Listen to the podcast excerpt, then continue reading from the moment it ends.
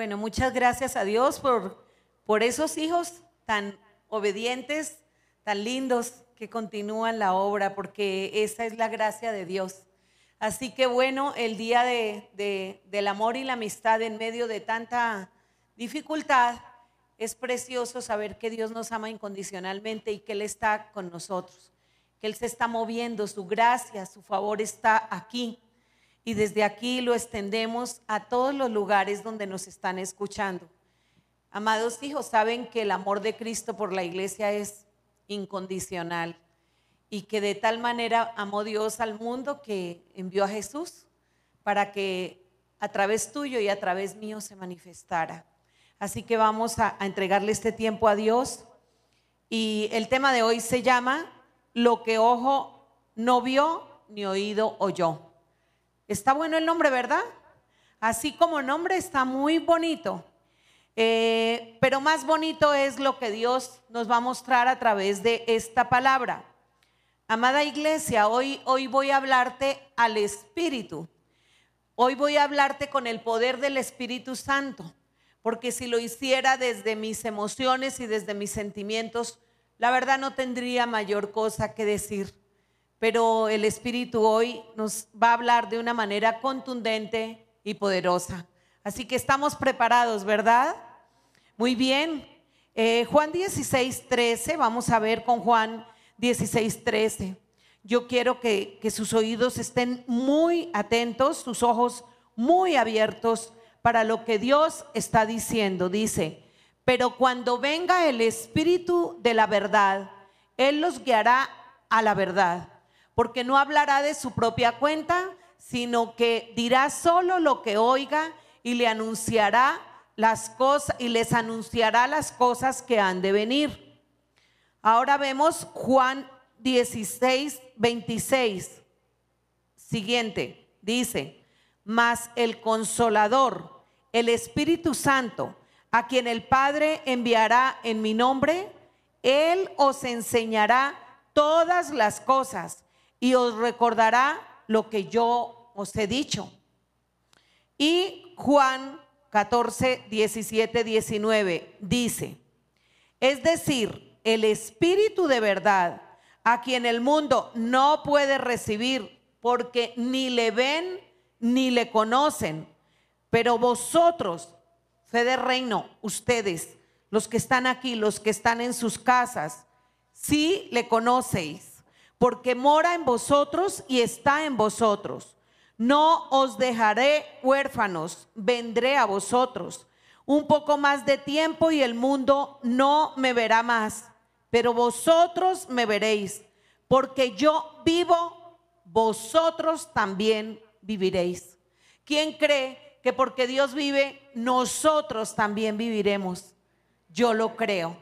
Yo lo creo y a esa palabra me he aferrado y esa es la palabra que ha estado rondando en estos días.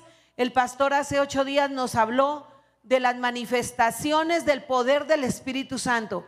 Y lo estamos tomando tan en serio, entender que Él es nuestro ayudador en este momento, entender que es nuestro consolador, entender que a pesar de que se han ido personas que hemos amado profundamente, que se han eh, movido en los hogares el luto, la aflicción, por encima de ese luto y de esa aflicción llega el amor y la pasión y el fuego de Dios y nos vuelve a encender en su amor infinito.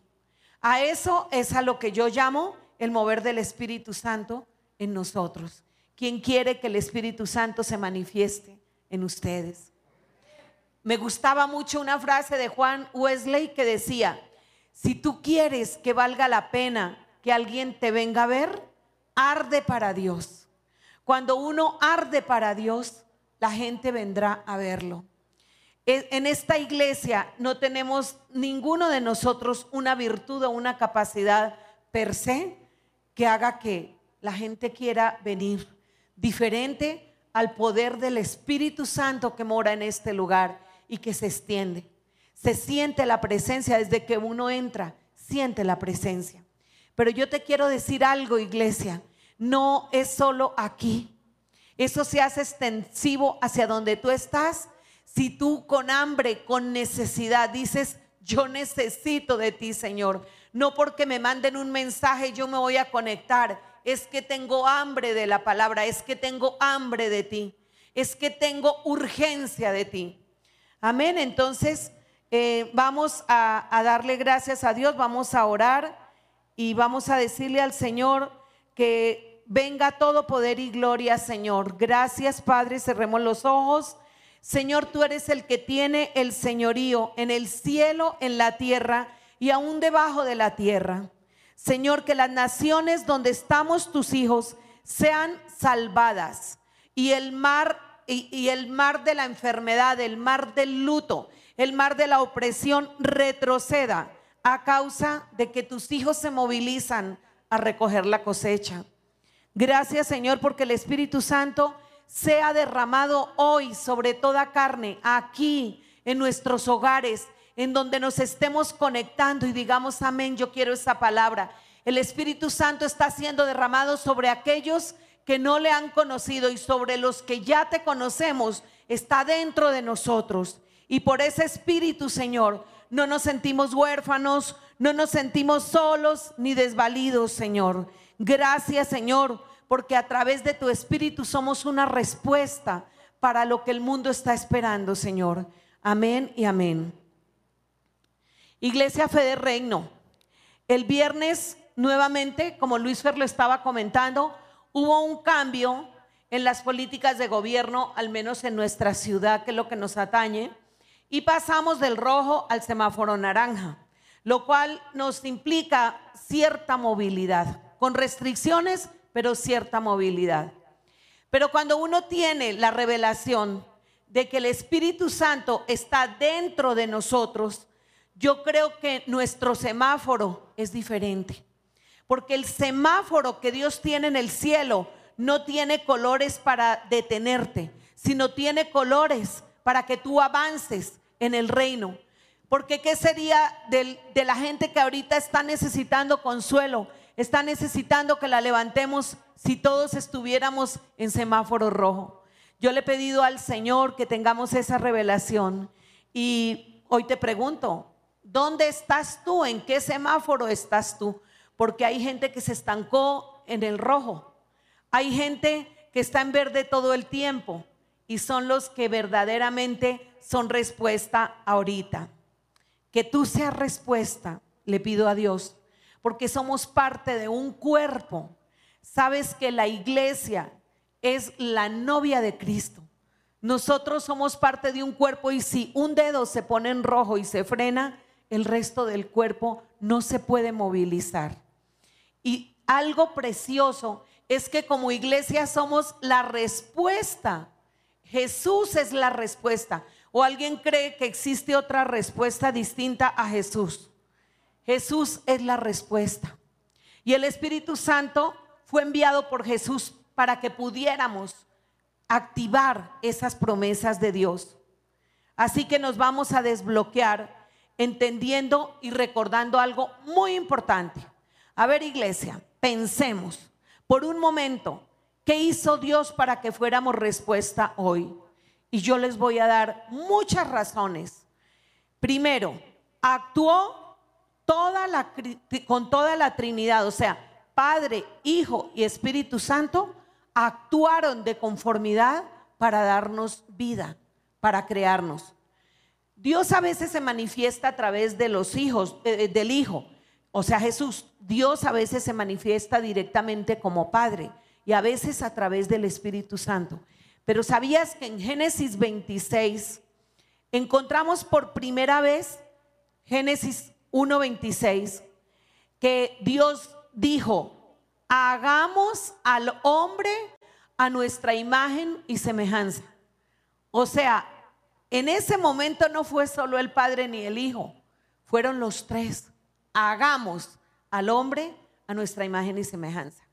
O sea, no creo que Dios nos haya hecho con todo el poder de la Trinidad para venir a esta vida y pasar sin pena ni gloria.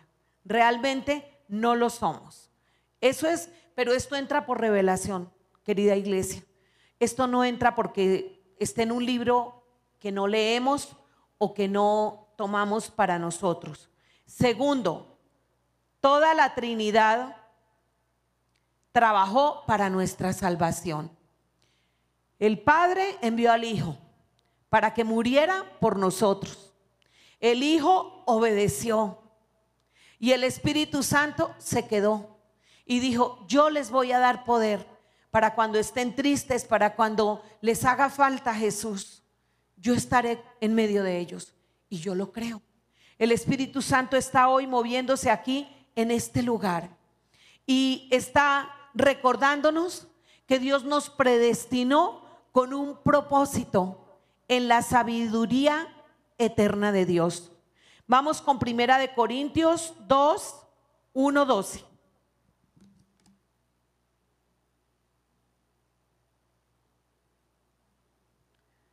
Pongamos mucha atención porque esto está poderosísimo, esto es una bomba. Dice, sin embargo, hablamos sabiduría entre los que han alcanzado madurez y sabiduría no de este siglo, ni de los príncipes de este siglo que perecen, mas hablamos sabiduría de Dios en misterio, la sabiduría oculta, la cual Dios predestinó antes de los siglos para nuestra gloria la que ninguno de los príncipes de este siglo conoció. O sea, ninguno de los poderosos de esta tierra conoce la sabiduría de Dios. Porque si la hubieran conocido, ni la conocieron, no hubieran crucificado a Jesús, es lo que está diciendo la palabra. Y dice, antes bien, como está escrito, cosa que ojo no vio, ni oído oyó, ni ha subido en corazón de hombre son las que Dios ha preparado para los que le aman. ¿Sabías, iglesia, que hay muchos misterios que nosotros solamente encontramos cuando buscamos a Dios en el lugar secreto? Y Él tiene cosas ocultas, cosas poderosas que nos van a reconfortar y nos van a llenar de vigor y que hacen que yo venga hoy a decirles, que hay secretos escondidos que tenemos que buscar para que Dios nos haga sabios para vivir entre gente que es sabia en su propia opinión y no a la manera de Dios. Dios nos hará sabios para prosperar. Dios nos hará sabios para avanzar en este tiempo tan difícil. ¿Sabías, iglesia, que si Jesús es el camino, como lo dice su palabra, es imposible que nos perdamos? Si yo tengo la revelación de que Él es mi camino, no me puedo perder. Pero eso solo lo voy a encontrar en el lugar secreto de Dios, porque Él me lo revela. Si Jesús es mi Salvador, es imposible que yo vaya a pasar ahorita este tiempo afligida todo el tiempo, llorando y amargada, porque Él me salva de todas las situaciones adversas. Lo que yo no puedo hacer por mí, Él lo hace por mí. Porque no es solo una salvación eterna, que es lo más importante, por supuesto, pero es todo tipo de salvación. Por eso, cosa que ojo no vio, ni oído yo, son las que Dios ha preparado para nosotros. Y yo lo creo. ¿Quién le puede dar un aplauso al Señor?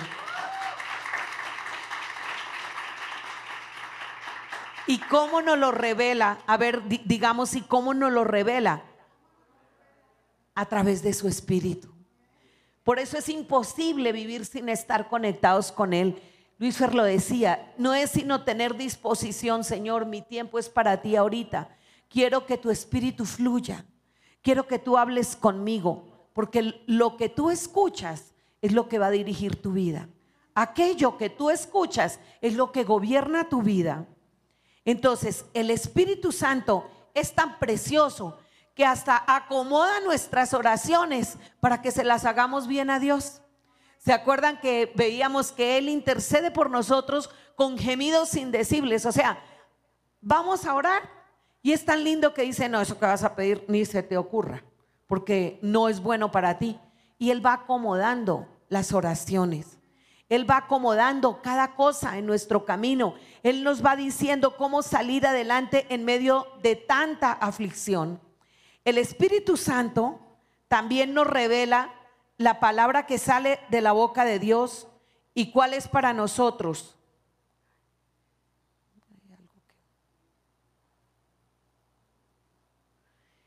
Vamos ahorita con Isaías 55, 10, 11. Estamos aprendiendo, ¿verdad?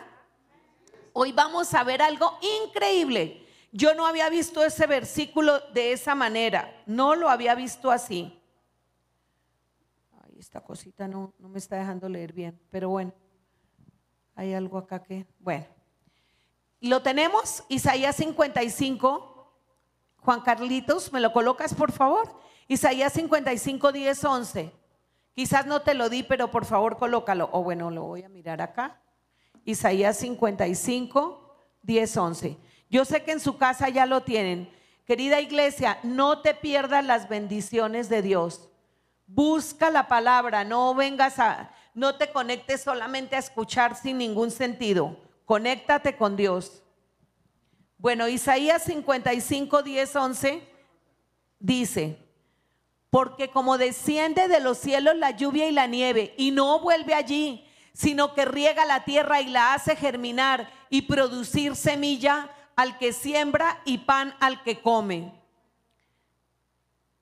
Como son más, y en el 9 dice, ah bueno, pan al que come, en el 11 dice, así será mi palabra que sale de mi boca. No volverá a mi vacía, sino que hará lo que yo quiero y será prosperada en aquello para lo que la envié.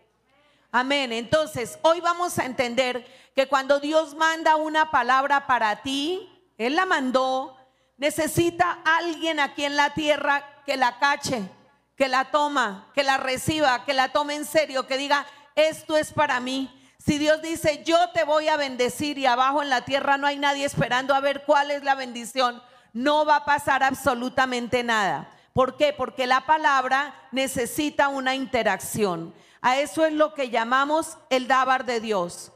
Vamos a ver qué es el dábar de Dios. En el griego, dábar es la palabra que produce un hecho.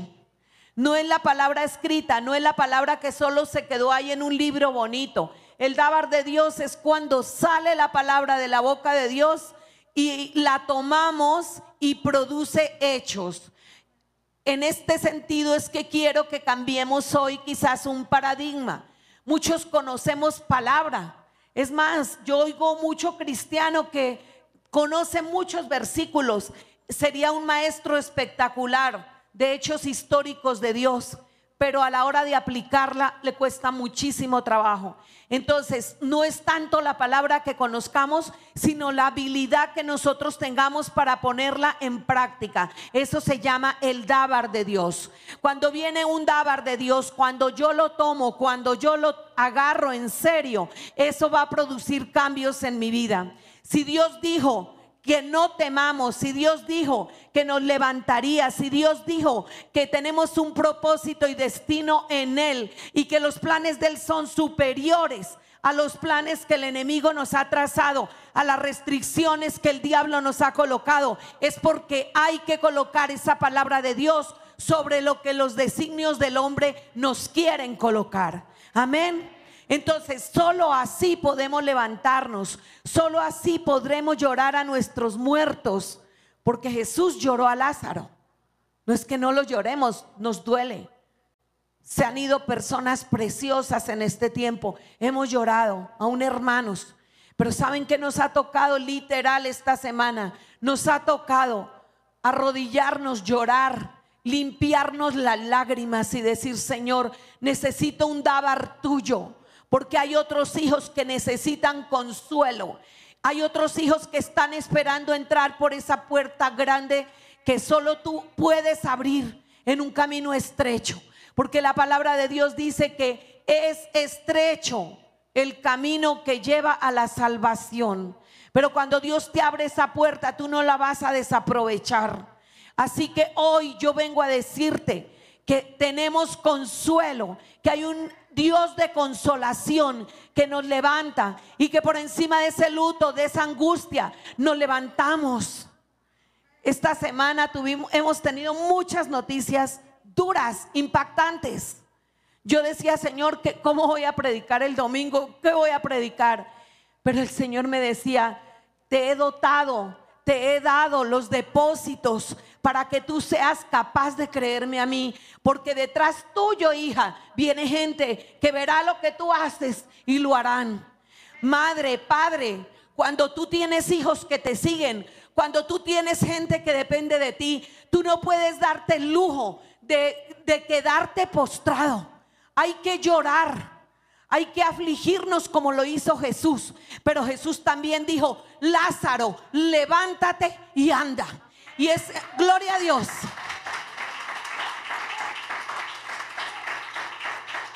Y ese mismo espíritu de resurrección es lo que está diciendo Romanos 8:11. Vámonos a Romanos 8:11, aunque me estoy saltando, disculpen. Pero hoy el Espíritu Santo está fluyendo como Él quiere. Romanos 8:11 dice, si el Espíritu de aquel que levantó de los muertos a Jesús mora en vosotros, el que levantó de los muertos a Cristo Jesús vivificará también vuestros cuerpos mortales por su Espíritu que mora en vosotros. En nosotros, en mí está el Espíritu de Dios. Yo no sé si tú lo crees. ¿Quién cree de los que estamos aquí? ¿Quién de ustedes cree en sus casas que allá está el Espíritu de Dios? El Espíritu de Dios mora en mí. Y ese Espíritu que levantó a Jesús de los muertos, también nos levantará a nosotros. Ahora, no es que le vamos a torcer la mano a Dios. Dios es soberano. Lo he dicho siempre, Él tiene contados los días de nuestra vida. Nosotros no podemos, ¿sabes qué, Dios? Eh, eh, eh, vamos por, vas a hacer esto como yo lo digo y yo lo declaro, solamente lo haces. No, nosotros tenemos el poder de declarar la palabra de Dios y conforme a su voluntad, pero nosotros no le damos órdenes a Dios. Así que lo que tenemos que acudir a Él a su palabra para que venga un dávar y me haga entendido. Así que yo entendí y dije, Señor, tengo que levantarme. ¿Qué pasó esta semana? Por ejemplo, esta semana eh, tenemos, teníamos un vendedor maravilloso, 16 años con él. El viernes lo llevaron a la clínica y el lunes amaneció muerto. Esa es la realidad para que ustedes no piensen que es que nosotros estamos por allá en otra órbita. Y no les sigo contando porque ya corresponde a cada persona que cuente sus propias, hasta dónde quiere contar sus dolencias. Pero de lo que yo sí les puedo decir es que me acordé que mi esposo viajaba con él y era un hombre súper mundano. Y mi esposo descubrió que él tenía una relación que no era una relación aprobada por Dios. Y le habló del matrimonio, le habló de la importancia de su esposa y por el camino lo fue ministrando. Y el hombre recibió a Cristo. Gracias a que hubo alguien que le habló de Jesús.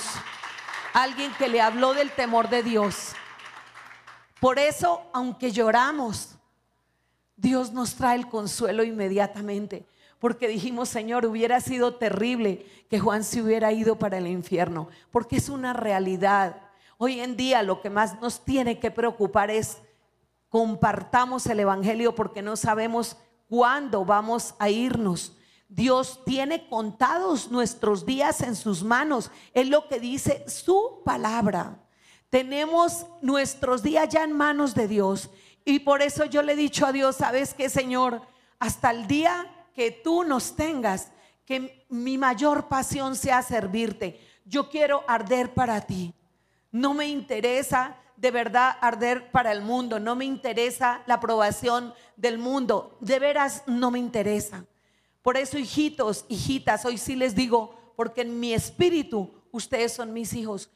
Hemos orado por ustedes y hemos clamado para que se agarren de Romanos 8:11 y digan, ese es mi dábar en este tiempo. Mi dábar es que tengo a Jesús resucitado dentro de mí y que en ese poder yo resucito a todo el que se me pone en el camino. Yo le hablo de Jesús, yo evangelizo, yo predico, yo insto a tiempo y a deshoras, porque dice la Biblia, a tiempo y a destiempo tú exhorta, tú edifica, tú redarguye, porque alguien te va a poner atención. Amén. Entonces, de eso se trata esta palabra, querida iglesia. Y yo, bueno, esta tablet, la verdad, ¿me ayudas, mi amor, por favor? Bueno, mientras tanto, vamos a ver, en cuanto al dábar de Dios, vamos a buscar qué frena el dábar de Dios. Gracias, mi amor. Entonces, veamos en Primera de Samuel 3, 1, 2. Estamos aprendiendo, ¿verdad? Primera de Samuel 3, 1, 2 dice, el joven Samuel ministraba a Jehová en presencia de Elí, y la palabra de Jehová escaseaba en aquellos días, y no había visión con frecuencia. ¿Sabías que lo que más necesitamos en este tiempo es la visión de parte de Dios de dónde venimos y para dónde vamos a ir? Es determinante. Este es un tiempo precioso y especial. Y dice ahí que Elí tenía a sus hijos, ese capítulo ya lo hemos visto en otras oportunidades, capítulo 3, primera de Samuel. Elí era un sacerdote, pero ya estaba entrado en años. Y dice que la palabra escaseaba en aquellos tiempos. Y por tal, donde no hay palabra, no hay visión. Y sabías que la Biblia dice que mi pueblo pereció por falta de conocimiento o por falta de visión. Lo único que no nos puede hacer falta a nosotros es una palabra que salga de la boca de Dios para levantarnos de acuerdo a la situación que estamos viviendo, porque nos da la visión. Entonces, ¿qué frena el dábar de Dios? Uno, el dábar de Dios lo, lo frena la falta de oración, la falta de comunión con Dios. Elí, entrado en años, tenía unos hijos que amaban las dádivas de Dios, pero vivían más en la carne que en el espíritu. Y el problema de Elí, él, él era justo, él era un hombre bueno, pero nunca estorbó a sus hijos.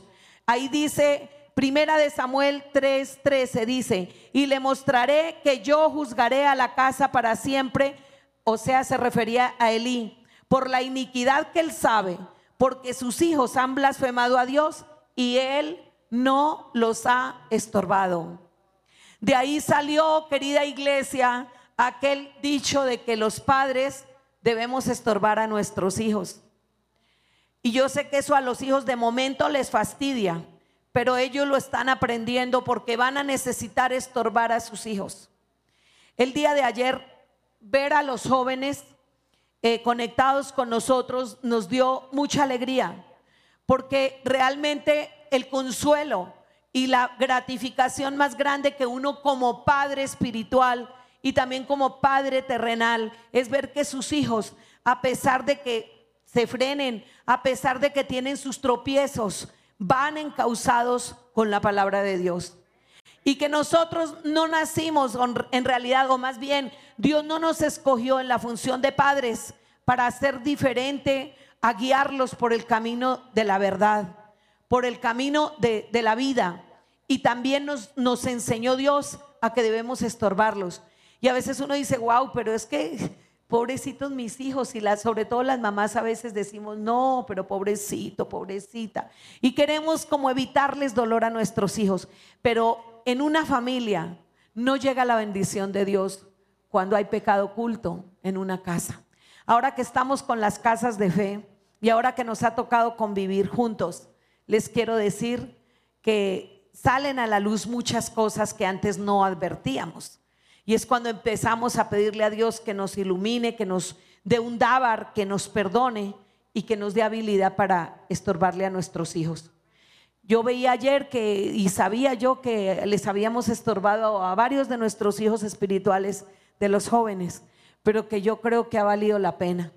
Eh, veía ayer a, a un Mao hablando de Dios y lo coloco como ejemplo para que ustedes nunca desmayen. Cuando ese chico llegó a la iglesia, honestamente, lo podemos decir con tranquilidad, yo así lo sentía, llegó detrás del amor de Dani, que es una preciosa niña de Dios. Pero verlo ahora que no está detrás de Dani, sino que ya está cuadrado detrás de Dios, eso es lo más hermoso. Y ver cómo él está dando testimonio de que hasta su abuelo le está compartiendo en una familia tan religiosa. Dios mío, gracias. Así que yo me daba cuenta, veía también, eh, oí ayer hablar aquí que, que pocas veces lo, lo habíamos oído, pues yo en la reunión de jóvenes, porque la verdad no, no, no estamos mucho tiempo ahí escuchándolos, cosa que le pedimos a Dios nos ayude a, hacerlo más, que Dios nos multiplique el tiempo y la vida, pero fue precioso porque ver el corazón de ellos, cómo Dios los está usando y ver cómo Dios va moviendo las cosas y que a veces nos desanimamos porque los vemos con cara larga o que hoy no quiero. No nos desanimemos porque esa palabra produce fruto. Así que familia, no se afanen. Dios está moviéndose en tu casa. El Espíritu de Dios se está moviendo allá y vamos a salir adelante. Vamos a sacar adelante.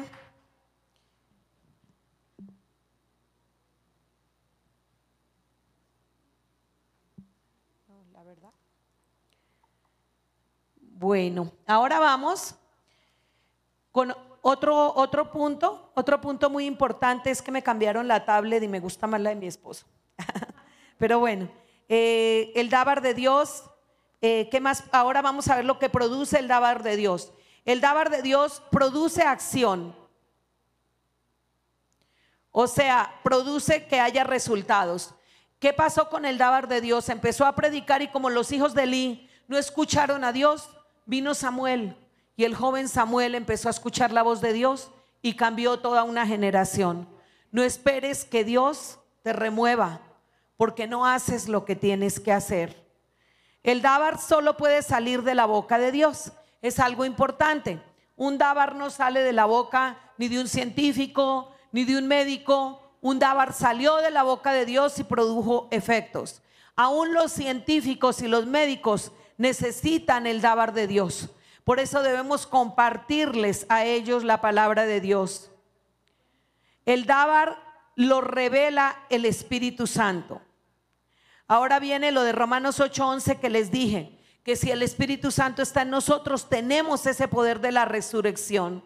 Les quiero hablar hoy para que ustedes lo entiendan cuando una palabra hace se encarna en tu vida, ese es el Dábar.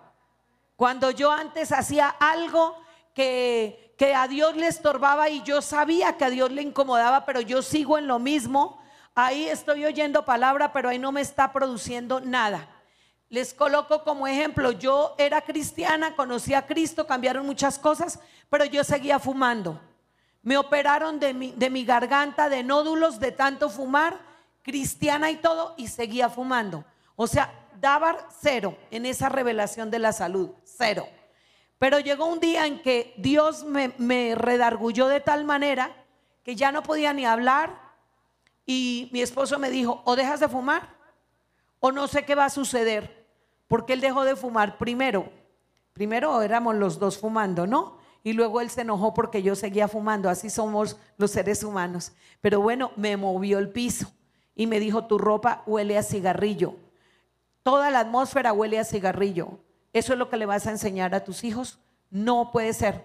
Y me sentí tan mal porque no había hecho caso. Y fui y me arrodillé y le dije, Señor, yo sé que no te gusta que yo fume porque estoy dañando el templo del Espíritu Santo, pero no tengo la voluntad para hacerlo. Solo si tú me ayudas, yo puedo dejar ese vicio. Yo andaba con dos paquetes de cigarrillo, uno para ofrecer y otro para mí porque me parecía que se me iban a acabar. Entonces cuando un vicio está así de tremendo, es algo fuerte. Quizás te sirva lo que yo te estoy diciendo. Y lo primero que hice fue pedirle perdón a Dios porque sin arrepentimiento no hay cambio. Le dije, Señor, perdóname porque yo he estado contaminando el templo tuyo y, y estoy dañando mi matrimonio. Ah, para mi esposo no soy agradable, lógicamente. Toda mi casa está averiada por ese olor a cigarrillo. Y Solo así lo pude dejar. Fue un 31 de diciembre, hice esa oración hace varios años y nunca más volví a fumar. Entonces Dios es Dios poderoso. Él responde, amén. Gloria a Dios, un aplauso para Él. –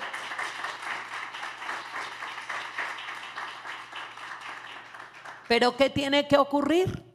Una revelación, una palabra que salga de la boca de Dios y que caiga en mi tierra y que yo diga, ya es para mí. Hubo ese dábar inmediatamente. Estás dañando mi, mi templo. Wow.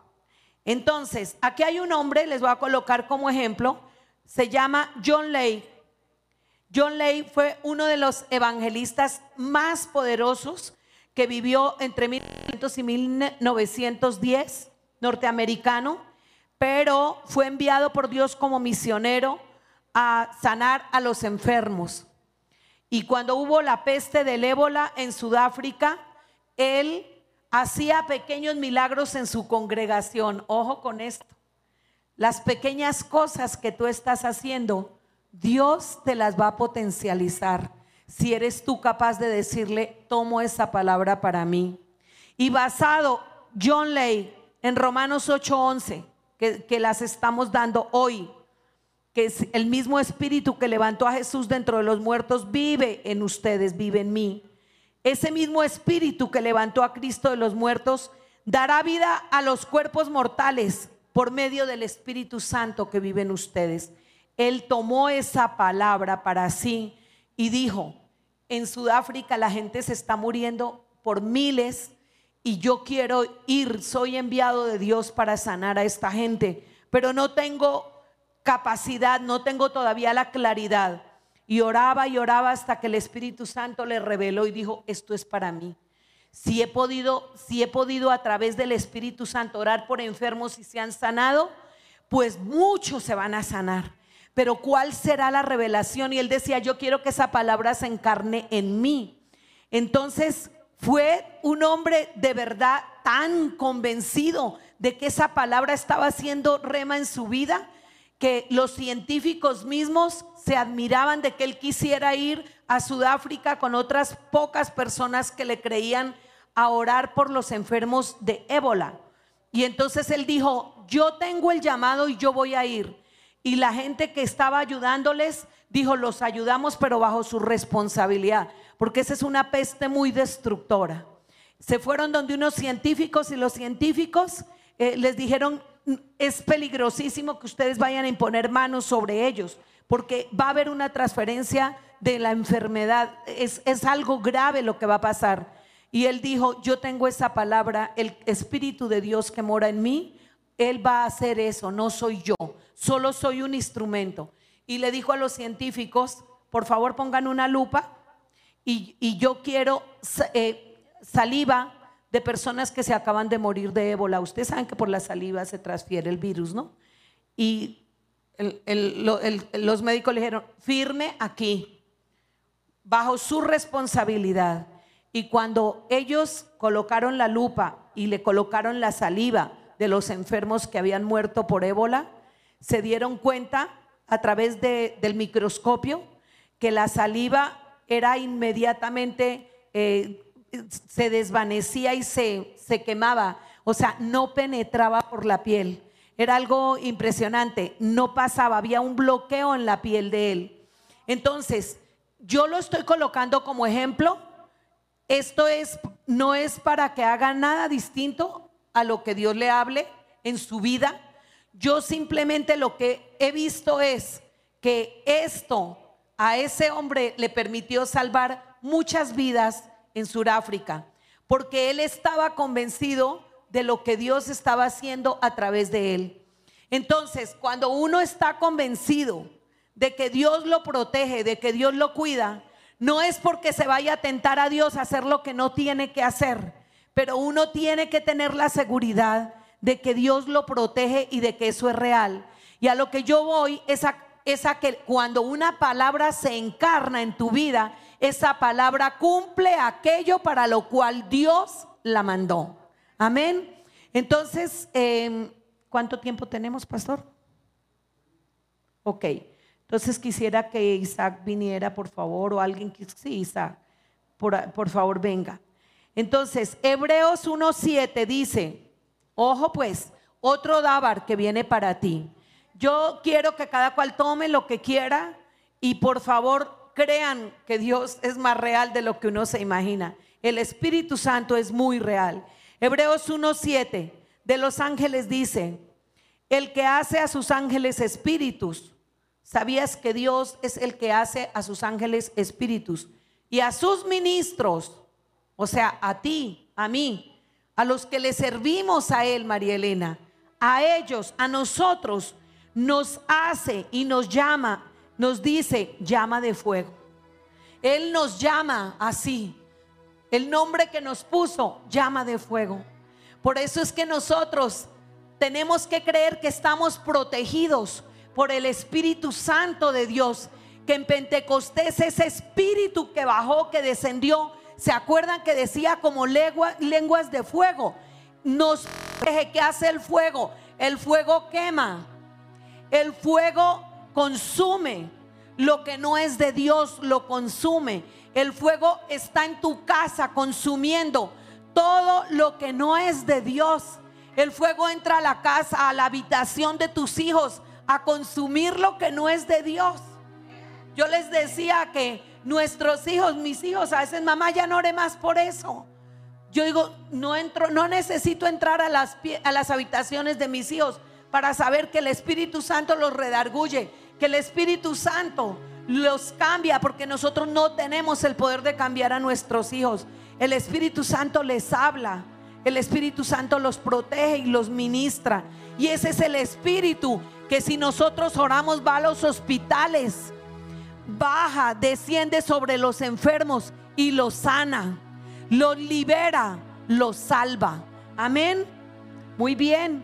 Entonces, yo quiero que como Juan Wesley tú digas, quiero arder para Dios. Hebreos 9:14 dice, cuánto más la sangre de Cristo, el cual mediante el Espíritu se ofreció a sí mismo sin mancha a Dios, limpiará vuestras conciencias y las obras muertas para que sirváis a un Dios vivo. Nosotros a quién le servimos? A un Dios vivo. Nosotros no le servimos a un Dios muerto. Démosle gracias a Dios que nosotros no le rendimos culto a la santa muerte. Nosotros no le rendimos culto a la brujería ni a la hechicería. Nosotros no le rendimos culto a lo que muchos gobernantes por tristeza, gobernantes nuestros que han entregado su vida al enemigo, que por poder o por deseo, por plata, han hecho rituales para ofrecer sus territorios a Dios, a un Dios pagano, no a un Dios vivo. Así que nosotros, en vez de criticar o en vez de tener ciegos los ojos, debemos orar para que Dios con ese espíritu de fuego abra los ojos de su entendimiento para que se alineen con un Dios vivo, porque sabías que cuando hay un hay hijos empoderados en una nación, en un lugar, Dios oye nuestras oraciones. Por eso al principio mi oración era, Señor, que a causa de los hijos que vivimos en pacto contigo, tú saques a Colombia, tú saques a México, tú saques a Israel, tú saques a las naciones de esas penumbras en las que viven. Amén. Démosle un aplauso al Señor.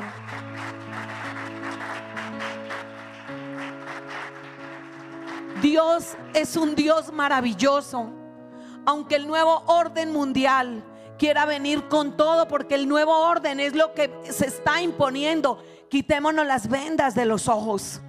Es el nuevo gobierno que están empezando a proclamar ya algunos presidentes del mundo. El mismo Papa está diciendo que es necesario un único gobierno a nivel mundial. Imagínense, para quitarle autoridad a nuestros presidentes, a nuestros gobiernos. ¿Para qué? Para ir colocando ya la silla del anticristo y que el anticristo nos gobierne. Pero nosotros mientras estemos vivos, tenemos que decir no, a que hay una raya donde yo la voy a colocar. Y si cada uno de nosotros se levanta y le coloca la raya al enemigo, imagínese cuánto podemos hacer por nuestra nación. Jeremías dijo, pecado es no orar por tu nación. Pecado es no orar por tu ciudad. Y el problema de nosotros los cristianos es que queremos es oír solo las cosas bonitas. La parte del amor de Dios, claro, precioso. Pero es que por amor Jesús fue a la cruz. Y fue por amor no solo por nosotros, sino por su iglesia. Que Él derramó su sangre preciosa. Y esa sangre tiene un precio muy alto. Y si Jesús pagó por ti y por mí, lo menos que yo puedo hacer como hijo de Dios es clamar a Dios y es determinarme. Porque Job 22, 28 dice, determinarás a sí mismo una cosa y te será hecha. Yo necesito tener una determinación. Yo necesito decir, Señor, la ciudad donde yo mi ciudad que tú me diste por heredad, el país al cual tú me enviaste, será bendecido a causa de mis oraciones y las oraciones de mis hijos y las oraciones de ustedes, hijos espirituales. Porque no estamos dormidos, no estamos muertos. Y mientras estemos vivos y el poder de la resurrección de Dios esté en nosotros, tenemos poder para cambiar la historia. Así que gracias Dios, gracias Dios por este poder. Hoy vamos a pedir, póngante, ponte de pie por favor. Vamos a clamarle a ese Espíritu Santo. Lo vamos a, a, dar toda la libertad, toda la libertad. Espíritu Santo, te estamos necesitando. Allá me, gustó lo que hizo Isaac. Estábamos en, en el mismo espíritu. En casa, ora en lenguas. Ora en lenguas, por favor, ora en lenguas en tu casa. ese es un lenguaje celestial. Ese es un lenguaje que confunde al enemigo, que ni siquiera lo entiende. Tú aquí muévete, ora en lenguas. Dile al Señor con tus lenguas. la malaya sata chitara la la sama la la la la la la la la El Espíritu Santo está en este lugar, está en tu casa. Y el Espíritu Santo está cambiando, está transformando tu mente, tu corazón te está colocando en otra posición, en otra postura. En este momento tú estás cambiando, tú te estás trasladando del problema, te estás trasladando a la solución, te estás trasladando al reino de Dios empoderadamente, no de palabra, sino con hechos. Hay un dábar de Dios para ti, iglesia. Hay un dábar de Dios, pero tenemos que invocar al Santo Espíritu. Y antes que el Santo Espíritu venga, hoy hay palabra de salvación si tú no has recibido a Cristo en el corazón. Si hay alguien nuevo aquí que nunca haya recibido a Cristo, levánteme la mano.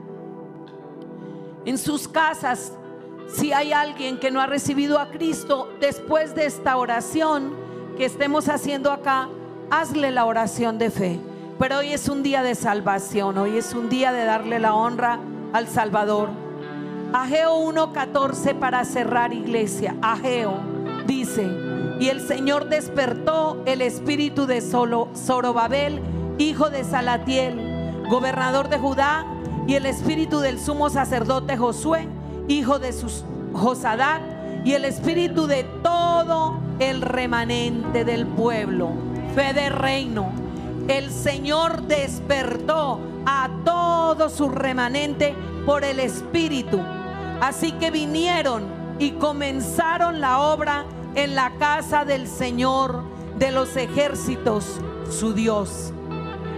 En otra versión dice, el Señor animó a Zorobabel. Si tú estás desanimado, el Señor hoy te está animando. En otra versión dice, el Señor despertó el entusiasmo de Zorobabel. Yo quiero por el Espíritu de Dios despertar ese entusiasmo en ti.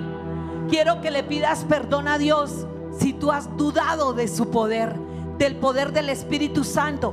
Pídele perdón al Espíritu Santo. Donde hay poder, donde hay perdón, hay poder. Y donde hay eh, poder, hay libertad. Espíritu Santo, perdónanos. Yo tomo responsabilidad por esta ciudad, tomo responsabilidad por las casas, por las familias de fe de reino, por las familias de la iglesia extendida de Cristo, porque no solo nos ven los hijos de fe de reino. Es, es una visión que va mucho más allá, Señor. Es una visión que se multiplica, Dios mío. Perdónanos por haber dudado del poder que hay en ti, Señor. Porque aún, Señor, que nos fuésemos hoy con tu, contigo, tendríamos gozo eterno. Y cargamos la salvación en nosotros, cargamos el poder en nosotros. Y mientras respiremos, Señor, te serviremos, Padre. Perdónanos, Señor. Ahora abriremos la boca, Señor, para bendecir, para predicar, para alcanzar la cosecha. Repita conmigo, Señor, abriré mi boca. No temeré. Yo predicaré tu palabra, Señor. En el nombre de Jesús. Pidámosle al Espíritu Santo que venga. Vamos a cantarle a Él, vamos a decirle que venga, que lo necesitamos. Lo necesitamos, estamos absolutamente necesitados. Es hambre de Él, hambre de su presencia. Estoy aquí, desesperado por ti. Díselo, estás desesperado por Él. Con un corazón sediento que espera beber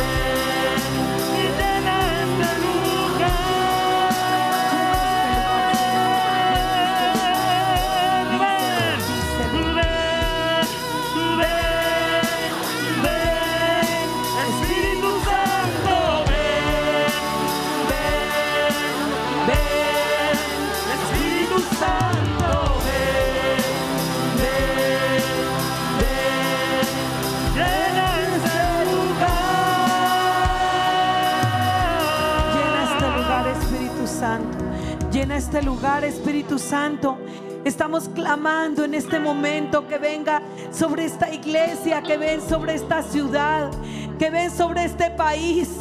Ven sobre nuestra Colombia, Señor, sobre nuestro México, Señor. Ven, Señor, estas tierras te necesitan, Señor. Tráenos, Señor, el dabar tuyo, Señor. Así como sabemos, Señor, cuando como nos hiciste al principio que vinieron Padre e Hijo y tú con el poder tuyo Espíritu Santo creaste todo, transformaste todo. Ven Espíritu Santo, ven. Iglesia, el Espíritu Santo se está moviendo sobre una palabra que Dios soltó ya para ti. Estás entrando en un tiempo donde el dábar de Dios te despierta para nunca más dormir. El Dabar que es el Padre, que el Padre envió para tu vida, empieza a cumplir cada cosa que dijo sobre ti. Activa tu visión espiritual, iglesia.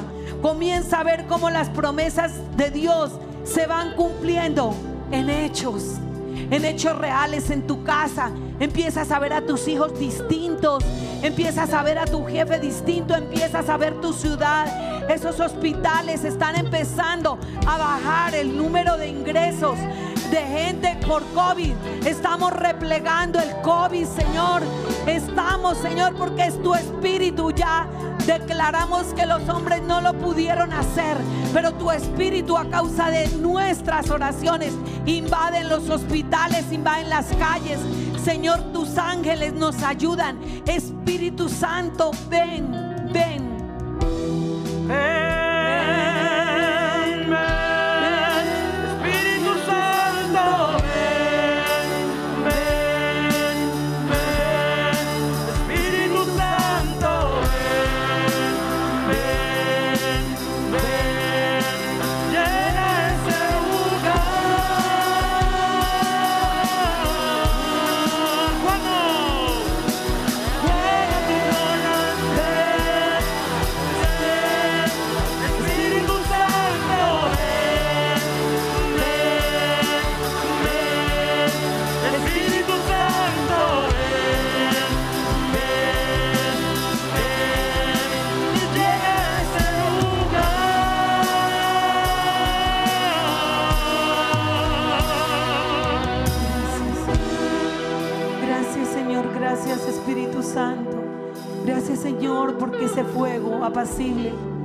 quema en nosotros la indiferencia, quema en nosotros Señor. Todo aquello que no te gusta Señor, hoy estamos Señor en un nuevo pacto contigo Señor. Estamos aquí rindiéndonos ante ti Espíritu Santo. Gracias porque te conocemos más como esa persona de la Trinidad, la mejor herencia, el mejor legado para este tiempo. Gracias porque eres nuestro consuelo. Gracias porque renuevas nuestras fuerzas. Gracias porque salimos de aquí, Señor, transformados y agentes de transformación para otros, Señor. Gracias, Padre. Gracias, Jesús. Amén.